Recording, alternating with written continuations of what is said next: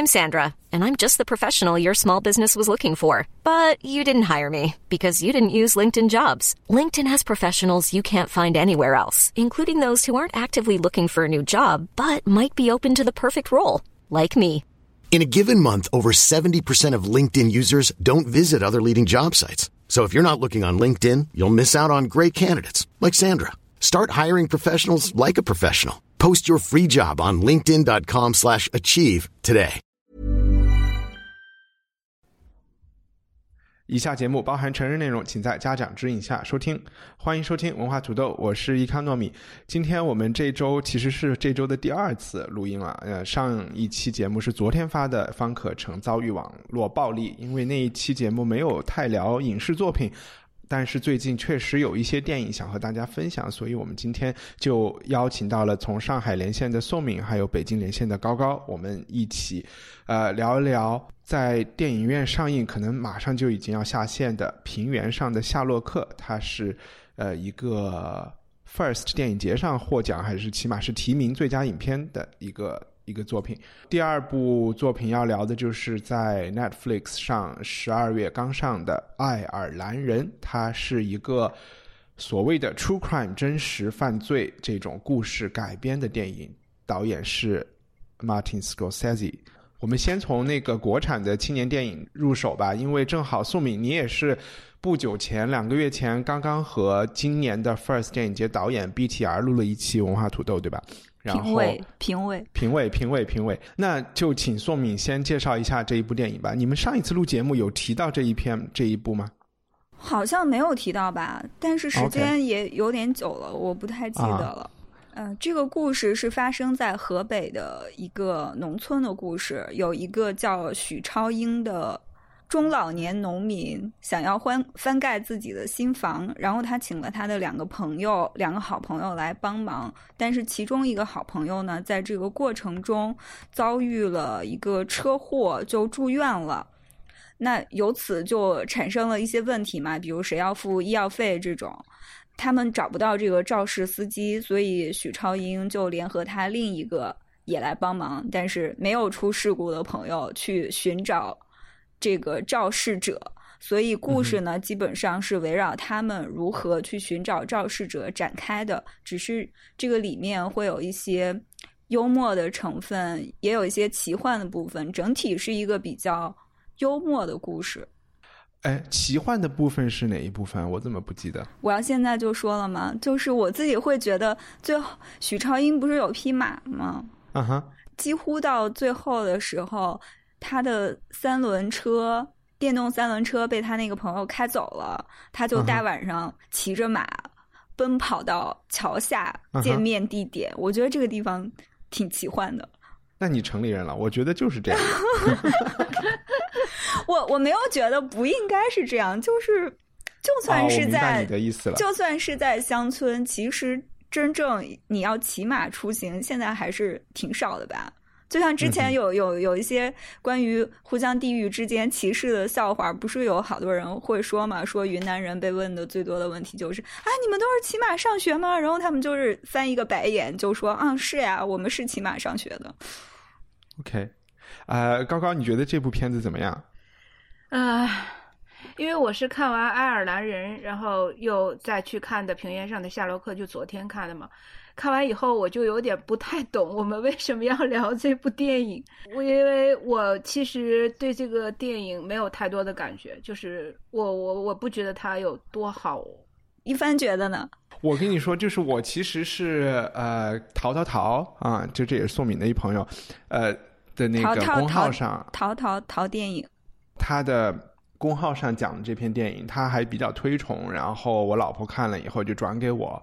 我呢是去成都机场，就飞回伦敦之前，然后我们我和我爸妈在机场高速附近的一个电影院看的，看了以后又去食阁吃了一点冒菜，然后这样坐飞机回来，然后所以当时还是一个很轻松的状态。我我蛮喜欢这部电影的，就是我会把它和你们可能会笑啊，我觉得就是四个春天啊，还有我上一次在呃在那个平遥电影节上看的过昭关啊，还有就是这种比较关呃过韶关，哦，我也一直念错了吗？我也一直念过昭关。OK，Anyway，就是我觉得这几部电影都是年轻的一代，就是八零后，甚至就是靠近九零后这样的导演，然后他们虽然说是来自农村，但是其实他是在城市生活，然后可能各种各样的原因，他又回到农村。我觉得更早一代人回到农村，是因为一方面农村那个时候也很穷，然后另外一方面，我觉得人的心内心也比较浮躁，呃，然后就会有瞧不起农村啊，就是丑化农村的很多东西。那现在可能我觉得大家的生活城乡差距没有那么大，然后城里边压力反而很大，所以很多人回家看爸妈的时候更能够。就是欣赏或者是体会那一份悠闲，或者是他们的生活方式，就不再是那种特别瞧不上他们，觉得他们太土啊这样的这样一种感觉。我就觉得这一代年轻人在这样的心情下面去观察农村生活拍出来的东西，我反正是比较喜欢的。我觉得可以让我看到他们很多生活中的人际关系和生活的细节。我。是因为这个还挺喜欢的，当然另外一个原因就是知道他是 First 上被提名的嘛。那我觉得一个呃年轻的导演，他的钱就是可能这是他的第一部、第二部作品这样的，我觉得还蛮成熟的。他还是把那种我刚才说的特别好的那种观察细腻结合成了一个类型片儿也好，比如说我觉得他还是黑色喜剧啊这种都挺好的啊。一帆，那你觉得跟我们之前看过的那部《米花之味》相比？啊，对对对，也是属于一个类型的，我也觉得。呃，你觉得他们俩差不多是吗？就是我喜欢的原因是差不多的，就是我觉得他们都是一种新的农村题材的电影。这种农村题材的电影里面没有没有那种就是不讲政治吧，也没有他也没有刻意的要去吐槽一些事情，要去反映一些。当然，他有这种东西在，但是。就我觉得很平和，我还挺喜欢这个的。嗯，呃，我比较喜欢他用幽默的方式来讲，其实挺沉重的话题。但是我从中也不沉重的话题是什么？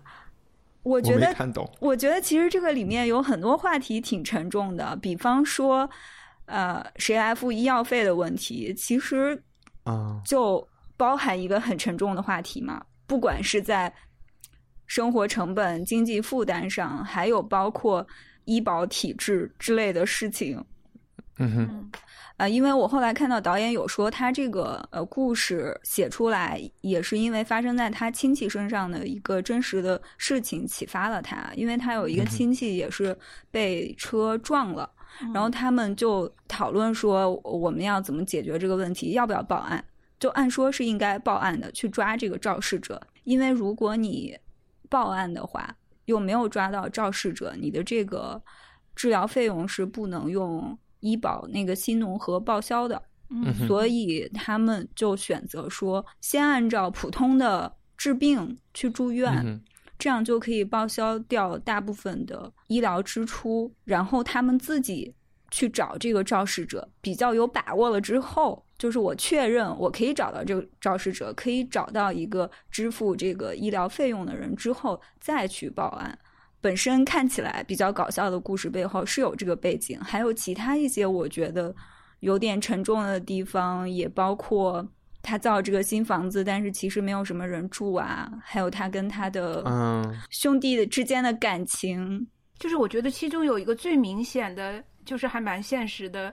就是他们抓到那个疑似的嫌疑犯、疑似肇事者的时候，发现他是一个有钱人，然后他和警察一起去了他们家，然后警察就对那个人非常非常的恭敬，然后那个人就会说啊，我认识你们局长，我认识你们大队长，然后后来在那个警察在车上说，某某某企业家在我们市里也算一个有头有脸的人，就是特别的写实，这种对，还有包括。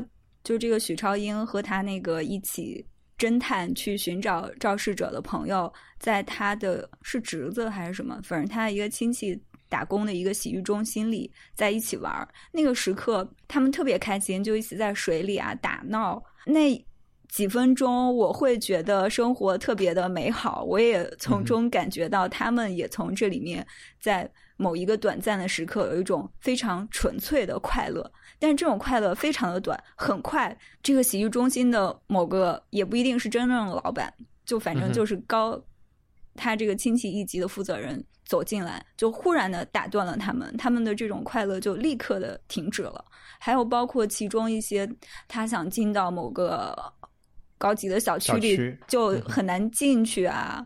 其实按你们两个把这些沉重的话题描述出来，你就能看出导演完全可以拍一个秋菊打官司式的电影，对吧？就是哎呀，医疗医保费没法报啊，然后家破人亡啊，呃，进城去被歧视啊，处处是过街老鼠啊，然后他可以讲一个那样的故事，我就会觉得那个故事就是一个，我就会觉得是之前的可能十年前、二十年前中国会拍的故事。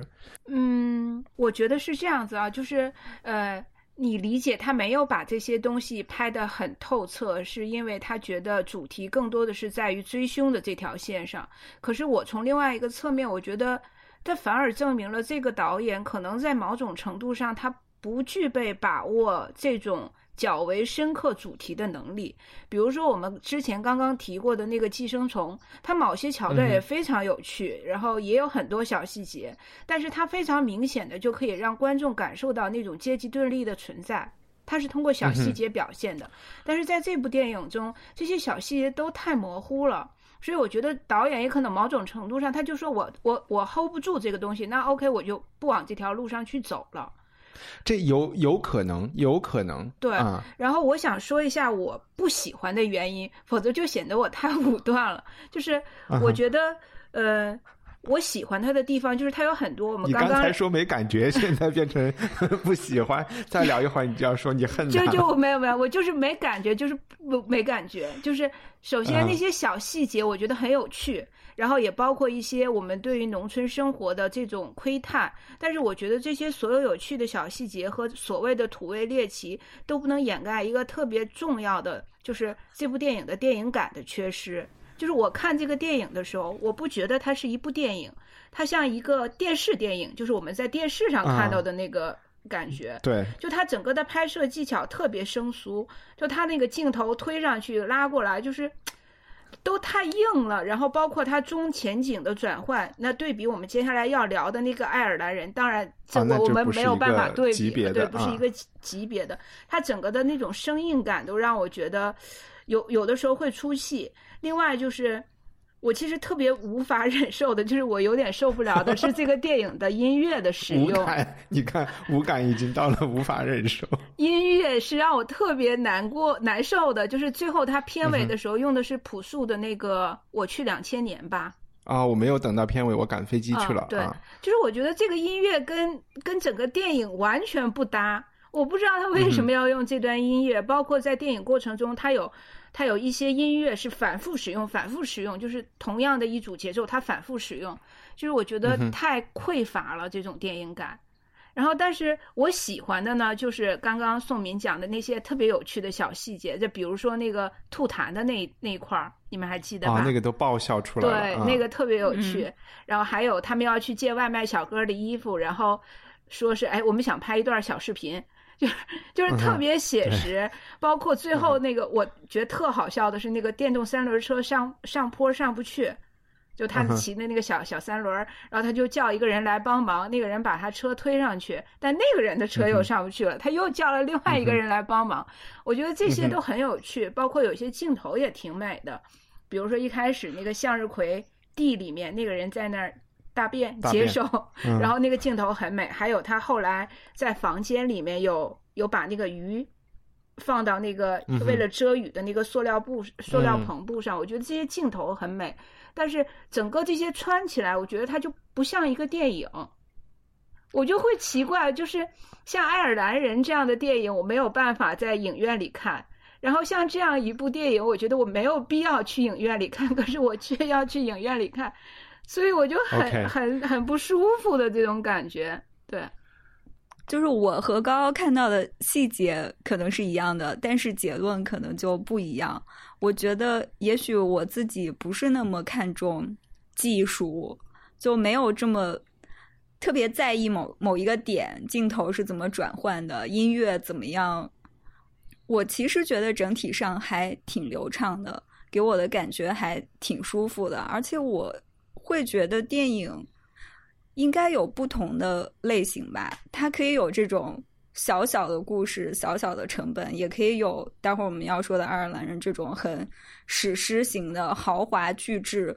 我我不觉得这种小品型的就不能称之为电影。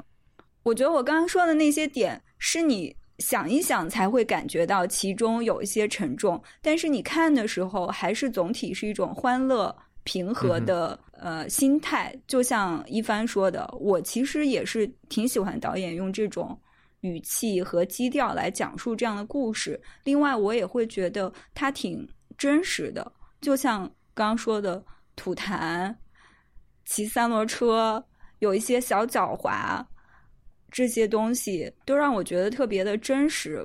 其实有的时候，我我真的有点怀疑，比如说像爱尔兰人这种，里面每个人都穿的这么讲究，就造型一丝不苟，穿的特别好。我我有时候也很怀疑，真的每一个黑手党都是那个样子吗？都是这么的有范儿吗？我觉得好像也挺不真实的。当然不仅仅针对爱尔兰人，我就说好好多电影都会让我觉得他有点太美化每一个人了。虽然肯虽然为了显示出一个精致的电影，这样是有必要的，我也不会因为这个就质疑这个电影。我只是说有时候我会觉得，好吧，你这里边讲的事儿有点复杂，我我挺忍不住想回高高的，就是我有点理解高高说的音乐。这个电影里其实有一些元素是我认为是它，也许是来自于团队里面不同的人。比如说《平原上的夏洛克》，呃，这个标题我就会觉得，我开始以为是开心麻花的电影嘛，它就走的是比较市场上市场路线的一个命名方式，然后里面使用流行音乐啊，在我看他们还发了一个 MV 啊，这些操作手段，我就把它想成，如果他没有这些，可能就有很多人都不会去看。所以呢，虽然说这个操作手段。他不太像，比如说爱尔兰人，就是一个很平时的名字也能过，就 OK 了。这方面我就没有太去追究他。我刚才没有解释完的那个，就是我不是叫什么高高说乡土猎奇是吗？还是土味猎奇？土味猎奇，我没有。就是即便我有，但这不是我评判它的标准。我刚才想说的是，它的同样的故事线索，在一个稍微比较政治挂帅，或者是就像你说的那个《寄生寄生虫》还是《寄生者》那个电影里面，对《寄生虫》这部电影，我就会觉得它是几十年前中国政府或者是文化部希望拍出来的电影。我们就是要通过文艺来。达到一个政治诉求，来刻画不同阶级之间的这个真善美或者矛盾什么什么的，大面上是这样啊。这一部电影呢？我觉得它有一个前提，就是说农村和城市的生活现在都脱离了温饱，即便是有这个呃医药费的问题，在这部电影里也无非是说超英他们家要不要修一个豪华的房子，在他们那个标准上，还是说把拿这笔钱给自己的好朋友看病。那我觉得这种取舍，我不会觉得他的那个沉重是秋菊打官司的那种沉重，他已经好了很多了。那人的生活已经有了与。有了余地，心里边也有一些余地。我感受到的那个那种东西，就是他们能有时间来，就几个，你想几个三个哥，呃，叫老哥哥什么的，他们这个好朋友，他们都其实是很不善于修房子的人嘛，他们也不善于去破案，这就是他们的退休生活，我可以这么说吧。他们就是在每天给自己找事儿干，干的也很业余，但是干的也很带劲，就是这种。没有城市压力的农村生活，这种人际关系就会让在城里面的人看看得很新鲜。反正这是我喜欢的原因吧，啊。当然，我你会如果说我们要特别的政治挂帅，你可以讲说，哦，他是不是在就是说美化一个和谐社会啊？就是在给这个医保制啊隔靴搔痒啊？我觉得。当然，你你可以从那方面去批评，就是有的人可以去从那方面批评，但我就觉得他给我看到了一些，就是我觉得还是人性比较，我也不叫不叫真善美，反正看着挺舒服的地方啊。嗯，你们所说的农村生活还是有一定的了解，因为我的姥姥姥爷也在农村，嗯哼，然后我小时候也会经常去。我是觉得导演对他们不是那种俯视的视角，所以这个是为什么并不是猎奇的原因。我觉得导演对他们是很尊重的，是有一种深刻的理解的。当然，这可能也因为演员本身就是他的父亲，然后其他的演员也都是他的邻居啊之类的。OK，嗯，所以这个父亲出演这个就基本上是可以过渡到斯科塞斯，因为好像这位美国导演也经常让自己的爸妈上镜。我们今天一般我插一个啊，就 是哦，你插，呃。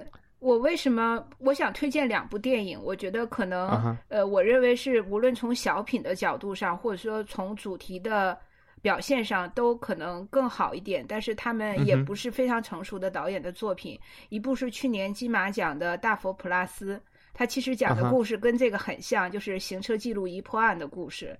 但是那部电影就非常的成熟和黑色幽默。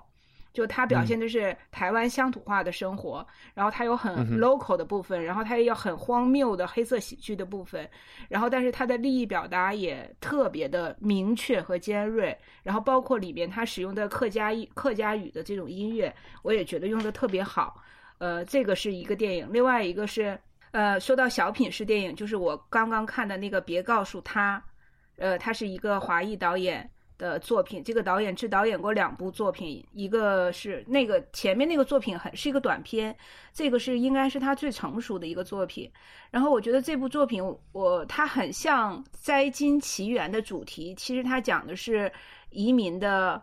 呃，美国移民的这样的一个心态，一个东西方文化冲突的这样的一个心态，其实也有很沉重的话题，有关于死亡，但他表达的是非常轻松，有一点幽默，然后跟中国大陆的观众的那个亲切度也非常高。就是我其实不排斥小品式电影，包括什么小清新式电影，不排斥。其实我，我只是觉得电影有电影的语法和表达的一个氛围式的东西，可能我会更在乎那个。那个情绪吧，好，明白。我说完了，嗯，呃，那我们就进入，我就还是要接着请高高稍微讲一讲《爱尔兰人》。马丁·西克塞斯的这部《爱尔兰人》其实可以看作他黑帮系列的一个终结篇吧。它改编于一个纪实文学，就是叫《听说你刷房子了》，这是来自于一个前黑手党的记述性自述性的故事，呃。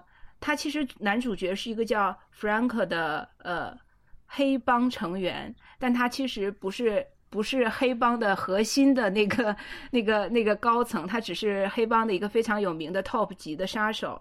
然后其实是讲述了他一生的故事，包括他怎么进入到黑帮，然后怎么认识了黑帮大佬，最后被卷入了美国历史上非常著名的吉米霍法这个死亡案件之中啊，一直到他怎么在养老院终老。这样整个一个过程，其实它某种程度上记录了两段历史，一个是美国黑帮的历史，另外一个就是美国近现代以来发生的一系列的政治事件的这个过程。就是在这个过程中，黑黑所谓的黑帮是怎么参与政治、影响政治的这样的一个过程。对，嗯嗯。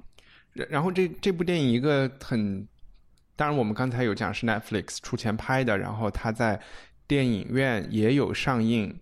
其实上映了一一小段时间吧。现在 Netflix 采用的方式都是说，它主要是在它的平台上上映，但是因为为了得奥斯卡奖啊，或者是怎么样，它还是会走电影节，然后会稍微上映一点，这样可以参评奥斯卡奖。但是它的大部分还是给线下看的。就是在这个经济的角度讲，这部电影是可以在电脑上看的。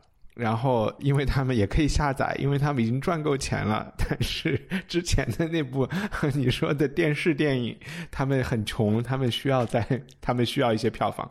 呃，嗯，这部电影最更大的一个特色就是它有三个半小时长，我我看了三次才把它啃完。我也是，我可能看了四次吧。就是因为宋明可能是几个钟头前才刚刚看完，你你你给一下你的第一反应。但老实说，这虽然我挺喜欢马丁·西克塞斯，但老实说，看完这个我就觉得我也没有什么感觉。那你喜欢他的原因是什么呢？我会觉得看其他的看完之后，我会有一种情绪上的波动。但是看完这个之后，怎么讲？这种具体的波动忘记了。就总之，他有对你有一种情绪上的影响。那比如这个爱尔兰人，当然他很精美，叙事很宏大，但是看完我我就会觉得，那又怎么样呢？好像就是很平铺直叙的讲了这个人的一生，或者说半生。就按刚刚说，有什么电影需要一个利益，我也没有感觉到他有什么利益在哪里。大概就是这个人的传记。但如果说就是呃，爱尔兰人这个弗兰克他刺杀的对象不是美国的这个 Jimmy Hoffa，因为我们离这个人实在是时间和地理位置都太远了。如果讲的是突然一个人出来 说我加入了黑帮，我刺杀了林彪，那你来看这部电影会不会因为这个你就你就会觉得他更对你来说更有效一点？不一定，看情况吧。我我之前还看过一个杀手的故事，是那个 Barry，你记得吗？我好像跟你说过。我记得那个是个电视剧啊。他当然不可能跟这个拍的怎么比较了。就比如这种路线，我还觉得有点意思。这个人忽然不想做杀手了，他想去学表演之类的。我我会觉得这种起伏会更多。这个就是我就是一直在在做杀手，一直在参与黑帮，见证了很多大事件。是很辉煌的经历，但是感觉就没什么起伏，就是很平铺直叙的感觉。对我来说，明白。虽然他也有一点点需要遭遇，好像他的内心斗争，比如要他刺杀他的好朋友这个 Jimmy Hoffa，还有他的女儿因此不理他。但可能他的性格是一个很把一切都藏在心里，也不会在表面上露出来的人。嗯哼。我我就觉得对他来说也没有什么很大的反应，就是很很容易就接受了，然后事情也就顺利的，每一件事情都这么顺利的发生了。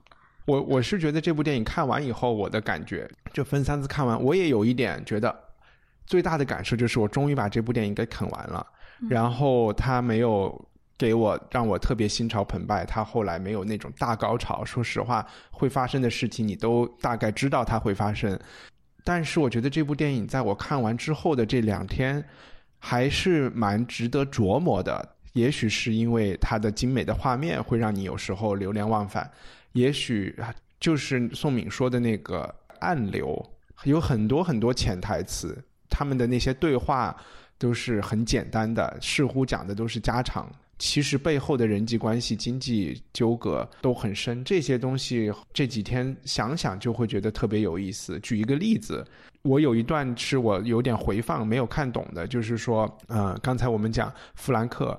呃，这个杀手，然后他的黑帮老大是叫 Russell 的这个人，嗯，然后以及他们要去刺杀的这个工会的主席叫 Hoffa 的这个人，他们在一个晚宴上有一个三个人分别的这种交流，这个晚宴是他们最后一次和平谈判，嗯，可以这么说吧。如果这个和平谈判失败，那结果就是说黑帮要让 Frank 去杀啊 Jimmy Hoffa，嗯。当时的那个对话，大家说的都特别不清楚，嗯，就是从来没有点明过我们究竟在谈判什么事情，我究竟想要你做什么，嗯，然后如果你不做，它的结果会是什么？嗯，就说的都糊里糊涂，就观众都糊里糊涂，但是大家心里是非常明了的，而且有一句很经典的台词就是。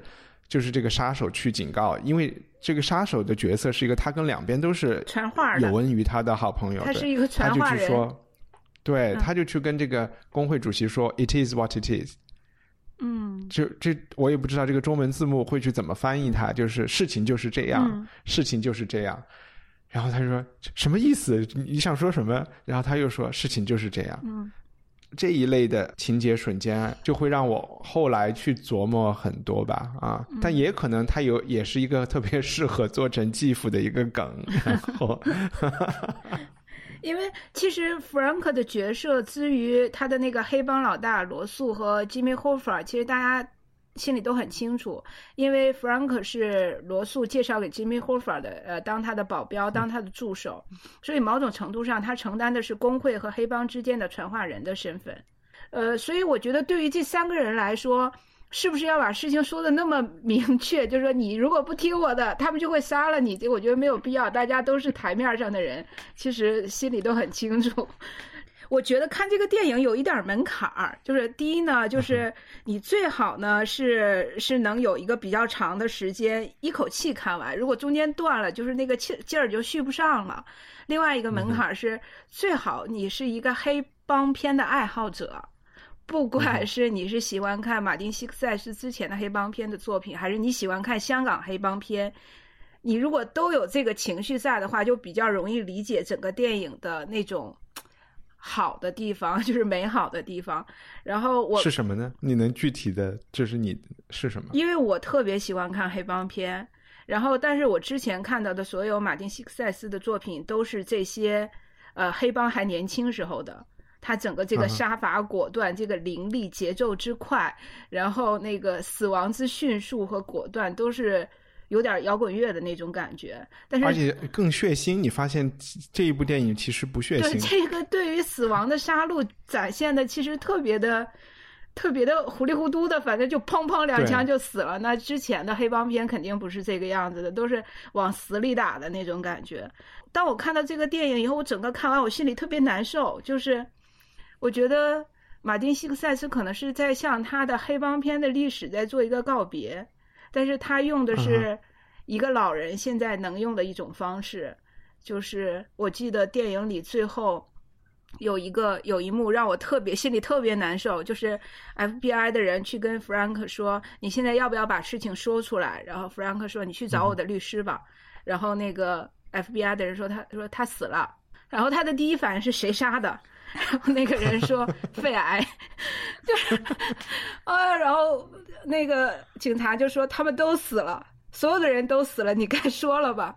他说我不知道，就是那种你之前还在刀尖上舔血，为了为了死这件事情每天惴惴不安的时候，然后当有一天你会发现所有你的敌人、你的朋友全死光了，下一个可能死的就是你，就是那种。拔剑茫然四顾的那种情绪，我心里就很难过。然后再加上，因为之前有一个，你刚才说的那个词是什么？拔剑茫然四顾，这是一个什么梗？拔剑四顾心茫然，就是这种，就就很难过。再加上，呃，我之前因为非常喜欢那个《好家伙》那部电影。就是也是他的作品，然后我记得我年轻我小的时候看这个电影是看完以后就是血脉喷张，晚上会做噩梦的那种，就是街头火拼。然后我现在在看这个电影过来的时候，我觉得拍摄的手法和表现的那种那种东西很像，甚至包括比如说他总是有一个竞争，对于介绍一个人物的时候，他会给他一个竞争，然后说他是谁谁谁，包括这个电影里会大量的使用旁白。以那个那个这个告诉什么讲故事的都非常像，但是整个的情绪都不一样了。所以，所以我非常能够理解这个。你觉得这个情绪不一样，就是因为主演和导演都已经年纪大了，是吧？都已经心茫然了。对，一个比如说那个德尼罗。他之前就在《好家伙》里面有出演嘛？那现在你再看他做 Frank 饰演 Frank 这个角色的时候，他的行动已经非常的迟缓了，他已经是一个老人了，他不再有以前的那个英俊的面貌和那个利落的身手，就那个心里的感受，我我说不出来，就有点难过，但有又还蛮蛮能理解，就挺欣慰的。然后另外一个就是美国黑帮的没落，就是。我们之前在看《好家伙》或之前的这个黑帮系列电影的时候，那个时候可能黑帮在美国还是一个比较明显的存在和和是一个蛮大的势力。但是今天黑帮已经可能有一个有一个报道说，美国全国的黑帮加起来也就几千人吧，两千多人可能。反正就是整个的这个黑帮的势力的没落，包括黑帮类型的电影也不再有人拍了。我不知道你们有没有记忆，就在我们小的时候、年轻的时候，大概是八九十年代，我们可以看到大量的黑帮电影。但在近些年，你是看不到这个类型的电影的。因为我觉得可能真的是在七十年代，美国的，比如说底特律啊、什么巴尔的摩啊、什么纽约的这些地方，包括洛杉矶，就是犯罪率很高。嗯啊，然后现在的黑帮是一种另外的存在。我认为啊，一个是就以前的黑帮是蓝领，就有点像这部电影里讲的一样，他真的就是和卡现在的黑。帮是华尔街吗？你是想说？不，那个时候也是华尔街。就为什么为什么呃斯科那个斯科塞西要拍《华尔街之狼》嗯这个可能是有道理的。对，看数据，虽然说犯罪率下跌，然后就业率现在也很低，就是美国经济很好，但是美国的比如说嗯毒品。的致死的啊，就是所谓这这种芬太诺啊，这些东西致死的数量是在历史新高，每年有几万人死。那这些毒品是怎么进入到美国的，对吧？是谁在控制他们的这种生产以及这些渠道销售？然后这个钱我们怎么洗白？我相信从毒品这一方面来看的话，那这种有组织犯罪是依然就是如日中天的。嗯，但是有可能他不再需要。去那种意大利餐馆里面去把人给毙了，就不太需要这样的事情。嗯嗯对，我觉得可能是犯罪手法的改变吧。嗯比如更早的时候，这种一对一的徒手搏斗更容易凸显个人英雄主义的方式嗯是更普遍的。嗯那相应的这个对应的人物可能会显得更有传奇性，故事也会更传奇。那也许现在手法变了，你就很难说有好像有一个突出的英雄人物，用那种非常英雄的姿态出现，亲手解决某些问题。就我我觉得也许就跟这个有关吧。对，因为你一个英雄他去火拼啊，或者是做这种，你无非就是抢钱嘛，抢东西嘛，现金你能抢多少？现在就是比特币怎么随便一转就是多少钱，就真的是不是一个数量级。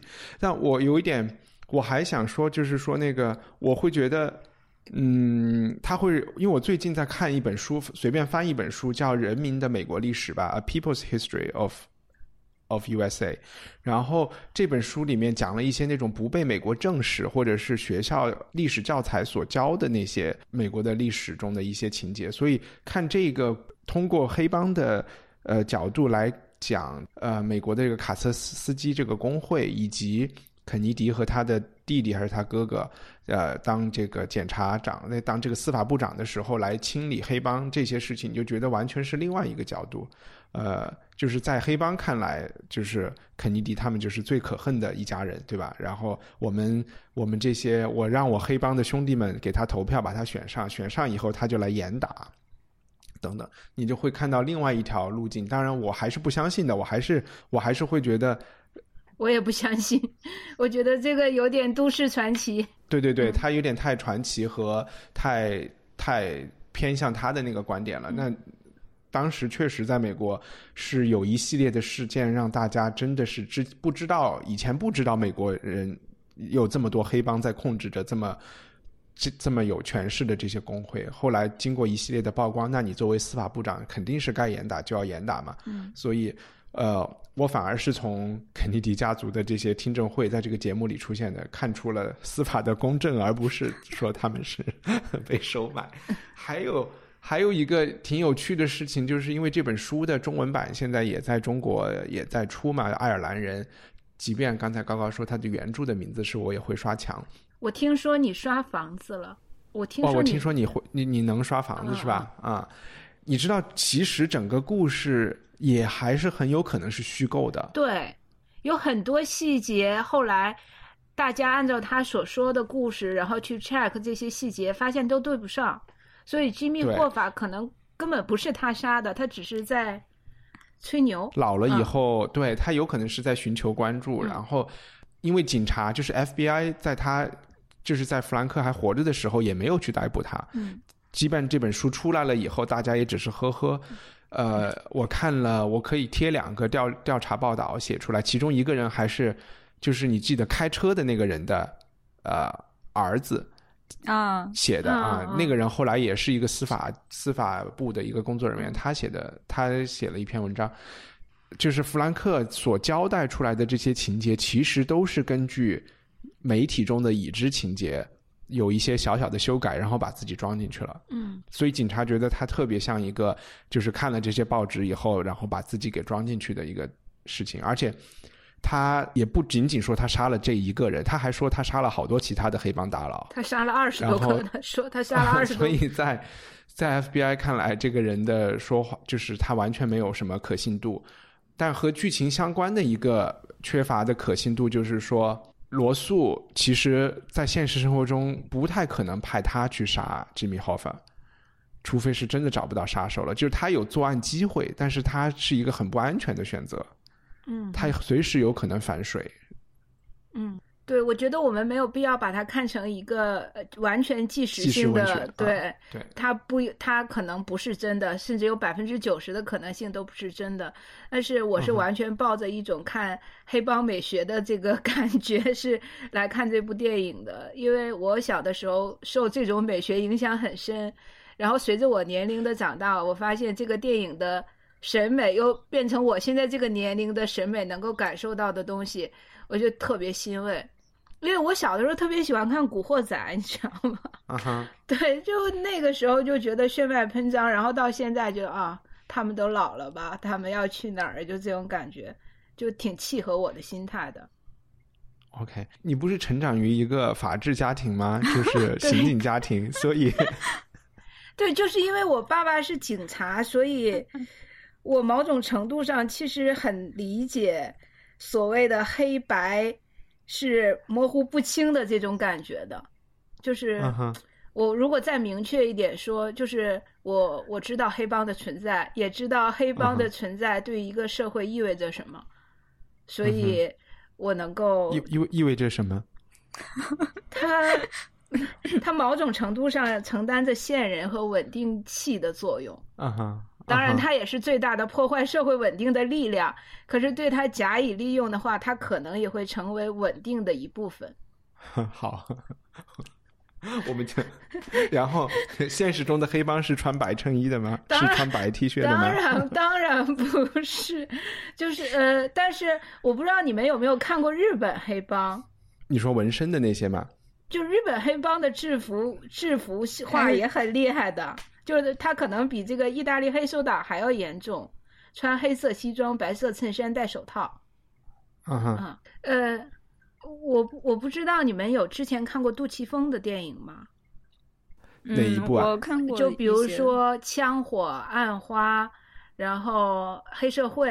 哇，我看过，我看过。我想说，就是因为呃，我非常喜欢杜琪峰，然后我今天再回过头来去看。马丁·西克塞斯的这一系列黑帮片，我就觉得杜琪峰受他的影响非常深，但是，呃，就是整个的那个对于黑社会道义有道的那一套所谓规则的表达，是非常的受这个马丁·西克塞斯的影响，但是他又能够把这个美学嫁接嫁接成为香港的那种那套美学系统，我觉得挺棒的。就是，呃，虽然马丁·西克塞斯说他中国导演他最欣赏的是贾樟柯。啊，我也不知道，可能是因为他看了贾樟柯的小五，他觉得 土味猎奇，因为因为小五也有一点点所谓黑社会的这个部分，但是我还是觉得杜琪峰对他的继承是最棒的。就在中国导演里面，嗯，我们前几期节目聊了一个英剧叫《Peaky Blinders》，叫《浴血黑帮》吧，是是伯明翰的一个小帮会。我其实觉得这两部片子，呃，我是能看到一些关联。也许这是所有黑帮都有的关联，就是在《黑浴血黑帮》《Peaky Blinders》里面，主人公这一家人兄弟们，他们是从一战的战壕里啊死人堆里爬出来的，然后回到了一个呃一战后的英国，然后他们成立了自己的黑帮。然后在爱尔兰人里面，这个弗兰克他是二战对吧？嗯，在意大利服役，在那边呃也算是杀人如麻了。然后呃回来了以后，所以我觉得就是这部电影值得琢磨的一点，就是说他为什么去演他之前在意大利回忆他在意大利让那两个德国士兵给自己挖坟墓，然后把他们毙了，其实是属于一种杀战犯的非法行为了。而且这是他的年轻时候的这一类经历，我就会觉得他在内心里也是真的是被一定程度上是二战让他的整个道德观都崩溃了嘛。对。然后他回到了美国以后，肯定是很难和其他人交流的，包括家里人。但这个时候，罗素这个黑帮大佬的出现，虽然这个人可能没有去二战，但是他的那个价值观也是也是四分五裂的嘛。